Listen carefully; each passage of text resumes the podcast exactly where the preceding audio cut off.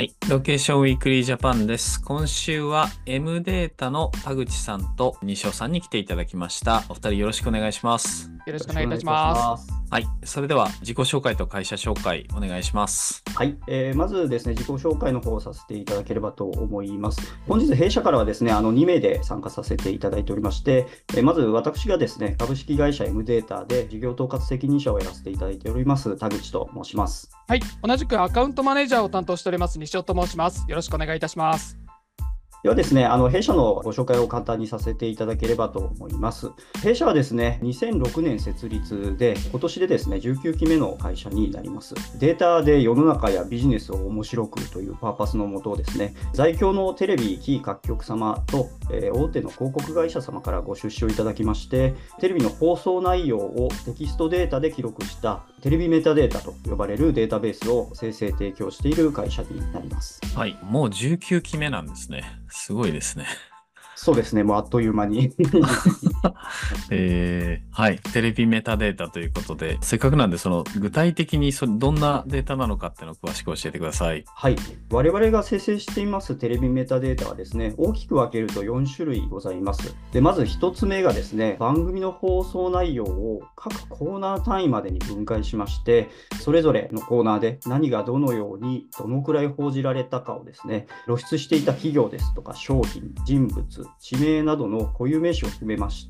サマライズした上で記録しております番組データと呼ばれるデータ。で、2つ目がですね、テレビで放送されるすべての企業、すべての商品の CM を秒単位で記録した CM データ。で、3つ目が番組の中で紹介された商品に関するデータ。で最後4つ目がですね、番組の中で紹介されたスポットに関するデータベース。これら4つのデータを総称してテレビメタデータというふうに呼称をしております。で、さらにですね、このテレビメタデータに対して出演していたタレントですとか、露出していた企業などのデータをですね、別途マスターデータとして構築しまして、テレビメタデータと紐付けて、まあ、運用しているということをやっております。で、えーとこのデータですね、さらに特徴的なところとしましては、このデータの収集方法ですね、これ、あのシステマチックに自動収集しているっていう形ではなくてですね、まさかの人海戦術でデータを作っておりまして、茨城県の水戸市にありますデータ入力センターで、総勢100名を超えるオペレーターがですね、まあ、文字通りこうテレビにかじりつきまして、24365の体制を敷いて、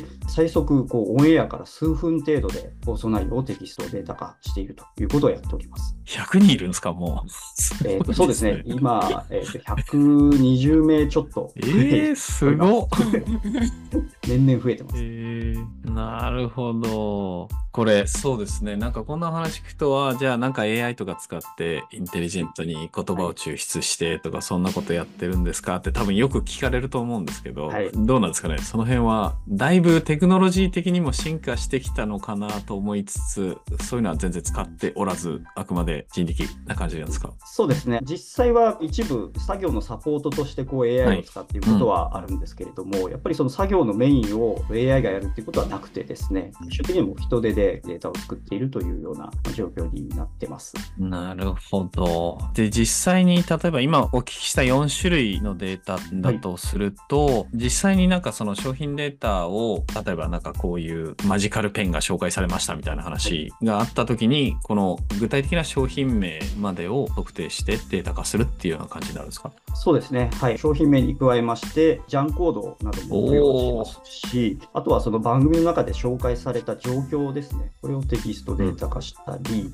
あと、極めつけはですね、その商品が直接購入できる EC サイトの URL なども付与してます。すごいですね。で、実際にじゃあこういったデータを誰がどんな形で活用されてるかみたいなのを教えていただいてもよろしいですか？そうですね、あの従来、あのこれらあのテレビメタデータについては、テレビ局さんなんかですと、こう視聴分析の用途でご利用いただいていたりですとか、もしくは広告会社さん、調査会社さんなどからですね、彼らを経由しまして、CM を出稿されている、まあ、多くのブランド広告主さんに、マーケティング分析用のデータとしてご活用いただいていたっていうのが、まあ、主だったんですけれども、ここ最近になってですね、やはりあの小売業界さんですとか、金融業界さんからのニーズもこう結構増えてきてまして、かなり幅広い業界でご活用いただけるようになってきております。なるほど。なんかもう少し具体事例みたいなものをもしお話しいただけるんであれば。あはい。じゃあちょっとですね、あの具体事例に関しましては、西尾の方からちょっといくつかご紹介させていただければというふうに思います。はい、はい。ではあの改めまして取り組み事例につきましては私西尾からご紹介をいたします。ちょっと今日のテーマであります位置情報とか人流データっていうところとの掛け合わせの事例ということで2つほどご紹介できればと思いますがすでにですね LBMA の会員様でいきますとウネリーさんとかクロスロケーションズさんなんかとは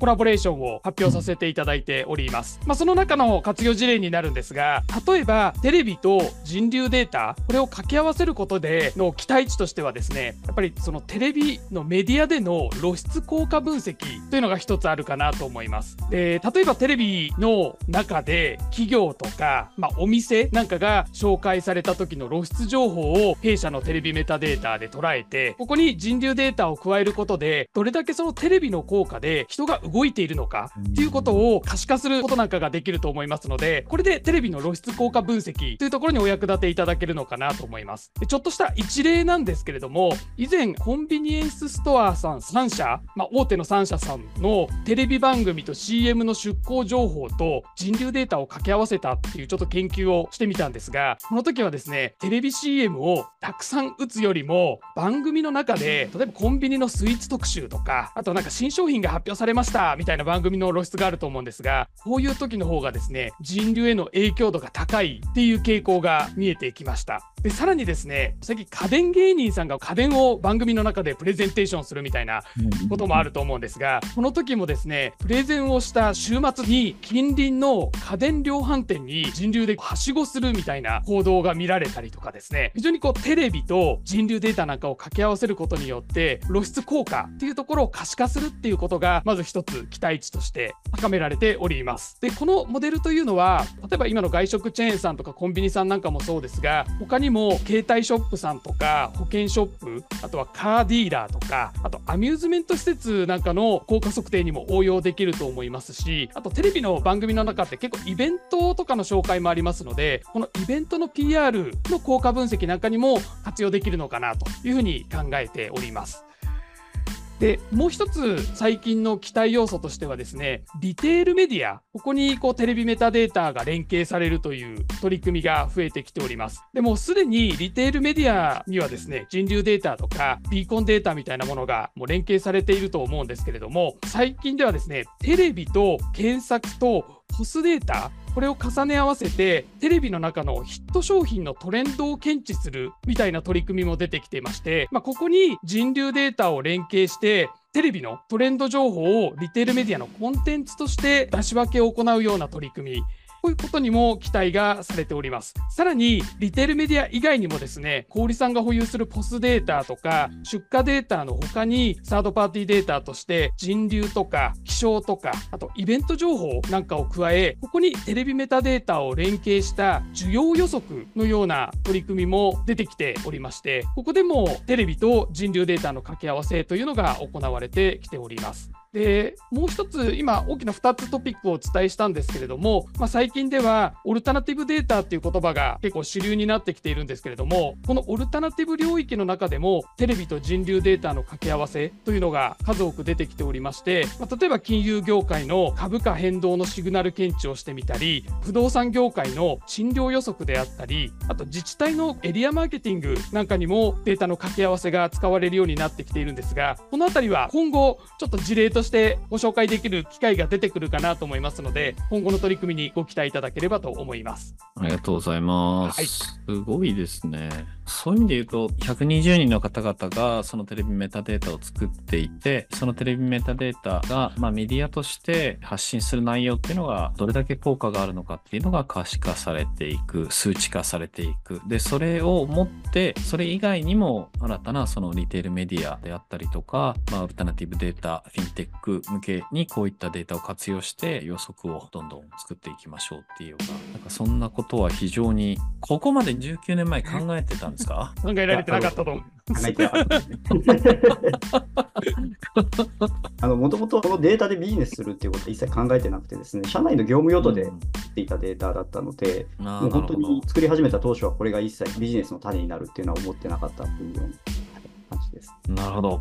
すみません、ちょっと意地悪な質問しますけど、多分19年前立ち上げられた頃っていうのは、まあ、テレビ全盛時代だったかなというところはあるかなと思いますけれども、若い人を中心にテレビ見なくなっているような現状がある中で、この現状においてのその御社としての展望というか、何かあったりしますかね？そうですね。まあ、おっしゃる通り、テレビを見る人が少なくなってきているという現状は、まあ、あるとは思います。ただですね、こういろんなデータとの掛け合わせで分析していきますと、その結果としてやっぱりテレビって影響力あるよねっていうのが逆にこう見えてくる部分が大きくてですね、まあ、そういった部分でどちらかというと弊社はテレビの今後に期待しているというところがこう大きなところになります。うんうん、なるほど。えっ、ー、と、どうなんですか？その、テレビ見なくなった後、よく一般論ですよ。一般論として言われるのが、まあ、YouTube をはじめとした、そのストリーミングのサービス等々に、特に若年層は移ってきているというようなことはあるかなと思うんですけど、なんかそういったものに対しての取り組みみたいなのも考えてらっしゃったりするんですかね？そうですね。このあたりも一応考えてはいるんですけれども、やっぱりあの若年層テレビ見なくなったといっても、YouTube で見てるのをこう分析すると、結局テレビのコンテンツ見てたりっていうことが、やっぱり多かったりするんですね。なので、まあ、そういった意味で、今現状はまあ地上波で流れるテレビ放送局由来のコンテンツをデータ化しているということをやっているんですけれども、はい、まあ、今後についてはそのテレビという枠にとりずにですね、その動画コンテンツ含め、ネット上から展開されるコンテンツ含めてこうデータをしっかり整備していって、効果分析していただけるようにしていきたいなというふうには考えています。うん、なるほど。了解です。そうですね。あとなんか、どうなんですか、フィンテックの話がありましたし、不動産の話もありましたけれども、なんかこの先、こんなところに活用できるんじゃないかな、みたいな思惑とかあったりすれば、ぜひ教えてください。そうですね。まだこれはもうちょっと正直言うと個人的な意見が入ってしまうかもしれないんですが、はいはい、最近結構いろいろなデータホルダーさんとお話をしている中では、ば例えば医療系のデータとテレビって何か関連性ないのかねとかこういった我々の中ではやっぱり今まで考えられなかったような新しい市場ここにどうテレビのデータを連携させていけるかっていうところが今後のテレビメタデータ拡販していく肝になるかなと思っていますので今後もいろいろなパートナーさんとのコラボレーションというところはチャレンジしていきたいなと思っています。そうですよね。どこでどう活用されるか分かんないですもんね、はい、うんなるほど。医療系という話してましたけど田口さんいかがですか？なんかこれ系の人と話してみたいみたいな話があればそうですね、西尾がお話したその医療系以外というところでいきますと、やっぱり不動産業界になりますね、うん、はい、テレビの放送が与える不動産業界への影響っていうのも、必ずやっぱりどっかしらある、特にテレビで紹介される特定の街が取り上げられたりとかっていうことよくありますので、その放送内容が不動産価値にどう影響しているかっていうのを読み解いていくっていうのも、一つの価値になってくるんじゃないかなというふうに考えています。うんこれ、今、御社のビジネスモデルって、パートナーさんに対してデータを提供するっていうのが基本モデルかなと思ったんですけど、なんかせっかくそれだけデータ持ってたら、自社で何らかのコンテンツサービスみたいなのを展開しようとかっていう計画はあったりされるんですか？そうですね。一部タレントさんのキャスティング向けのサービスとかっていうのはラインナップとして展開をしていたりしますが、はい、まあ、原則はやっぱりこうデータホルダーという立ち位置の軸はぶれないのかなというふうに考えております、はい、ど。うしてもあの良質なデータを日々生成するっていうことは結構かなり力がかかる部分がありますので、はい、まあ、あまりその我々分析能力が豊富な会社ではないので、まあ、そこに資源を集中するというよりも非常に良質で皆さんに使っていただきやすいようなデータを作る、そこに注力するっていうことを今、現状では考えております。ね、まあなんか自分でサービスやりだしたら提供先とかにばってしまうみたいな、そうですね。はい、めんどくさい話になりますもんね。はい、おっしゃる通り、その部分もかなり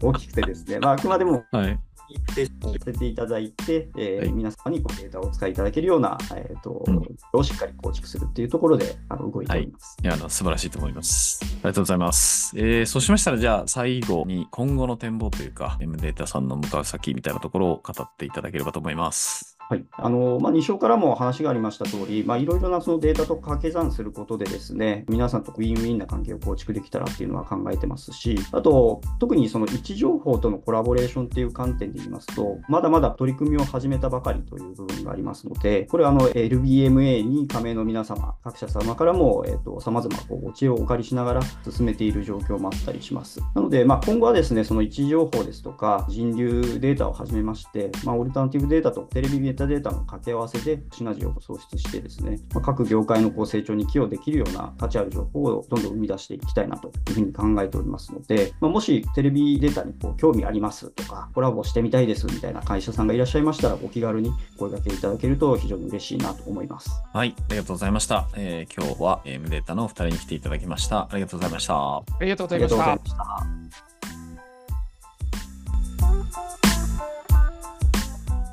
Thank you. Thank you.